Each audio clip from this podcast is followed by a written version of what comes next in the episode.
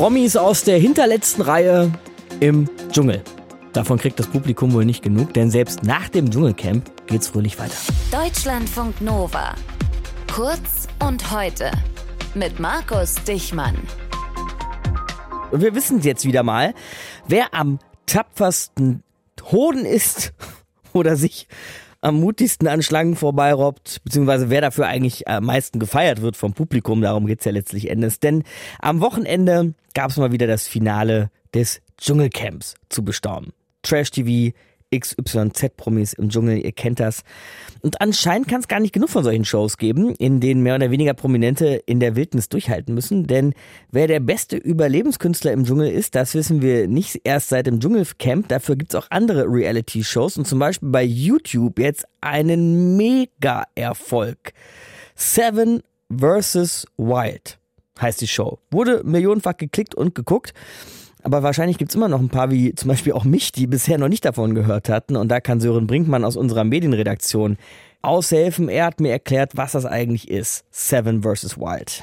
Ja, es wurde schon als das Medienereignis dieses Winters bezeichnet. Das ist vielleicht ein bisschen hochgehängt. Auf jeden Fall ist es außergewöhnlich erfolgreich gelaufen. Bis zu 10 Millionen Mal wurden die einzelnen Folgen geklickt. Mhm.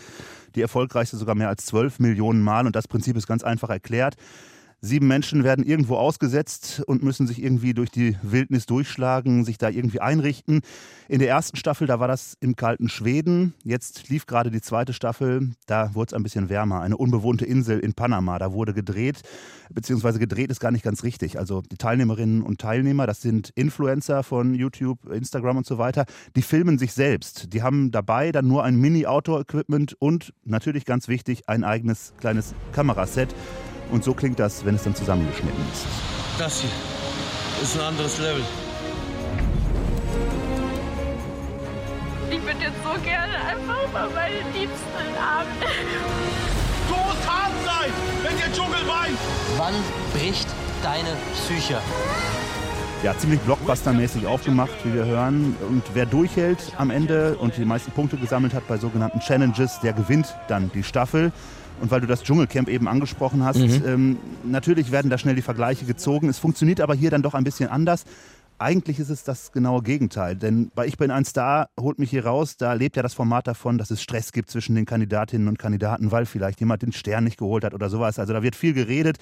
Bei Seven vs. Wild, da ist niemand da zum Reden, weil jeder eben alleine unterwegs ist, mhm. sich alleine filmt. Das heißt, alle sind im Grunde Alleinunterhalter. Und ich sag mal, auch sowas gibt es ja schon häufiger, so Survival-Shows, wo man irgendwo ausgesetzt wird. Was würdest du sagen, Sören, warum ist jetzt ausgerechnet dieses Seven vs. Wild so erfolgreich gelaufen?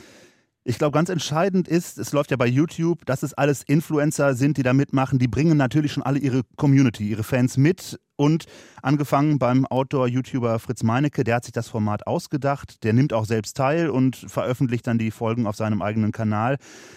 In der Aufmachung ist das wirklich super professionell gemacht und man merkt natürlich auch, ich habe es gesagt, das sind Influencer, die da mitmachen. Die Leute, die wissen schon, wie sie sich in Szene setzen, wo die Kamera hingestellt werden muss und wie man sich überhaupt filmen muss und was. Ja, und klar ist aber auch, die Influencer profitieren natürlich von der Show. Die Abozahlen auf deren Kanälen sind deutlich gestiegen. Nova, die wir eben gehört haben, die hat ihre Abozahlen mehr als verdoppelt. Ui. Und ja, es zeigt sich eben auch so ein bisschen, wie diese ganze YouTube-Umwelt funktioniert. Das heißt, man schafft sich gegenseitig Reichweite, man inspiriert sich vielleicht auch gegenseitig und bringt dann auch mal was schnell was Eigenes an den Start. Zum Beispiel der Gewinner der jetzigen Staffel, Otto Karasch, Otto Bulletproof, der veranstaltet jetzt zum Beispiel sein eigenes Survival-Projekt. Okay. Arctic Warrior heißt das, da wird es dann wieder eisig. Mhm. Und da gibt es dann eben wahrscheinlich neben der nächsten Staffel von Seven vs. Wild dann auch noch das nächste Survival-Format. Okay, ich verstehe schon. Also so Survival-Formate treffen auf Influencer-Kosmos.